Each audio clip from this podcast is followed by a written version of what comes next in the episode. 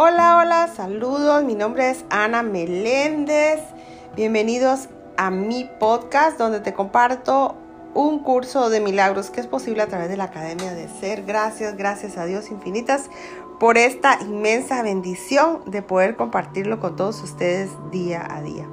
Bueno, mis amores, estamos en la parte del libro de ejercicios, lección 92. Como título, los milagros se ven en la luz y la luz y la fortaleza son una.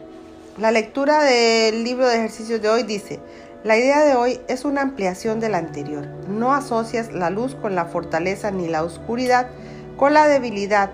Ello se debe a que tu idea de lo que significa ver está vinculada al cuerpo, a sus ojos y a su cerebro. De ahí que creas que puedes cambiar lo que ves poniendo trocitos de vidrio delante de tus ojos. Esta es una de las muchas creencias mágicas que proceden de tu convicción de que eres un cuerpo y de que los ojos del cuerpo pueden ver.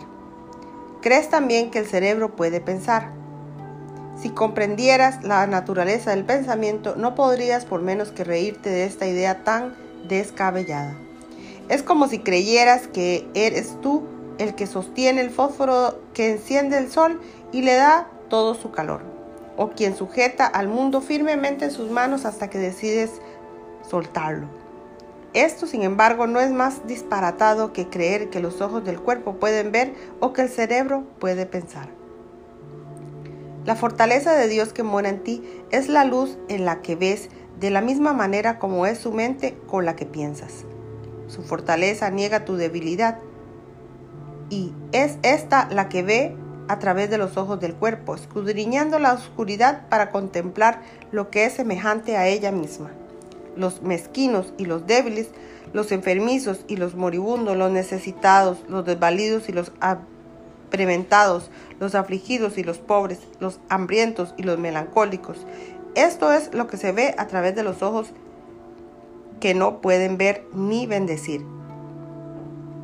La fortaleza pasa por alto todas estas cosas al mirar más allá de las apariencias. Mantiene su mirada fija en la luz que se encuentra más allá de ellas, se une a la luz de las que forma parte. Se ve a sí misma, te brinda la luz en la que tu ser aparece. En la oscuridad percibes un ser que no existe. La fortaleza es lo que es verdad con respecto a ti. Mas la debilidad es un ídolo al que se honra y se venera falsamente a fin de disipar la fortaleza y permitir que la oscuridad reine allí donde Dios dispuso que hubiera luz. La fortaleza procede de la verdad y brilla con la luz que su fuente le ha otorgado. La debilidad refleja la oscuridad de su hacedor. Está enferma y lo que ve es la enfermedad, que es como ella misma. La verdad es salvadora y su voluntad es que todo el mundo goce de paz y felicidad. La verdad le da caudal ilimitado de su fortaleza a todo aquel que la pide. Reconoce que si a alguien le faltará algo, le faltaría a todos. Y por eso imparte su luz, para que todos puedan ver y beneficiarse cual uno solo. Todos comparten su fortaleza de manera que ésta pueda conceder a todos el milagro en el que se unirán en un propósito en el perdón y el amor. La debilidad que mira desde la oscuridad no puede ver propósito alguno en el perdón o en el amor. Ve todo como diferente de ella misma y no ve nada en el mundo que quisiera compartir. Juzga y condena pero no ama. Permanece en la oscuridad para ocultarse y sueña que es fuerte y victoriosa, vencedora de, de limitaciones que en la oscuridad crecen hasta alcanzar enormes proporciones. La debilidad se teme, se ataca y se odia a sí misma, y la oscuridad cubre todo lo que la debilidad ve y le deja sus sueños que son tan temibles como ella misma. Ahí no encontrarás milagros sino odio. La debilidad se separa de lo que ve, mientras que la luz y la fortaleza se perciben a sí mismas cual una sola. La luz de la fortaleza no es luz que tú ves. No cambia ni tilila hasta finalmente extinguirse.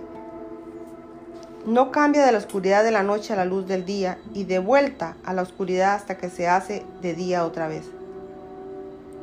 La luz de la fortaleza es constante, tan segura como el amor y, eternamente feliz de darse a sí misma, ya que no puede sino darse a, lo que ella misma es.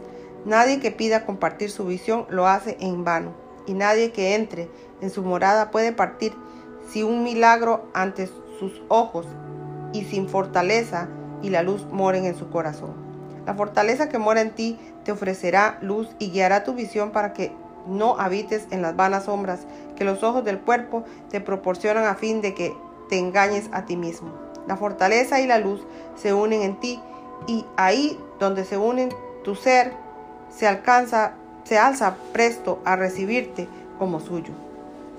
Tal es el lugar de encuentro que hoy trataremos de hallar para descansar en él, pues la paz de Dios está ahí donde tu ser. Su Hijo aguarda ahora para que encontrarse consigo mismo otra vez y volver a ser uno. Dediquemos 20 minutos en dos ocasiones hoy a estar presentes en este encuentro. Déjate conducir ante tu ser. Su fortaleza será la luz en la que te concederá el don de la visión.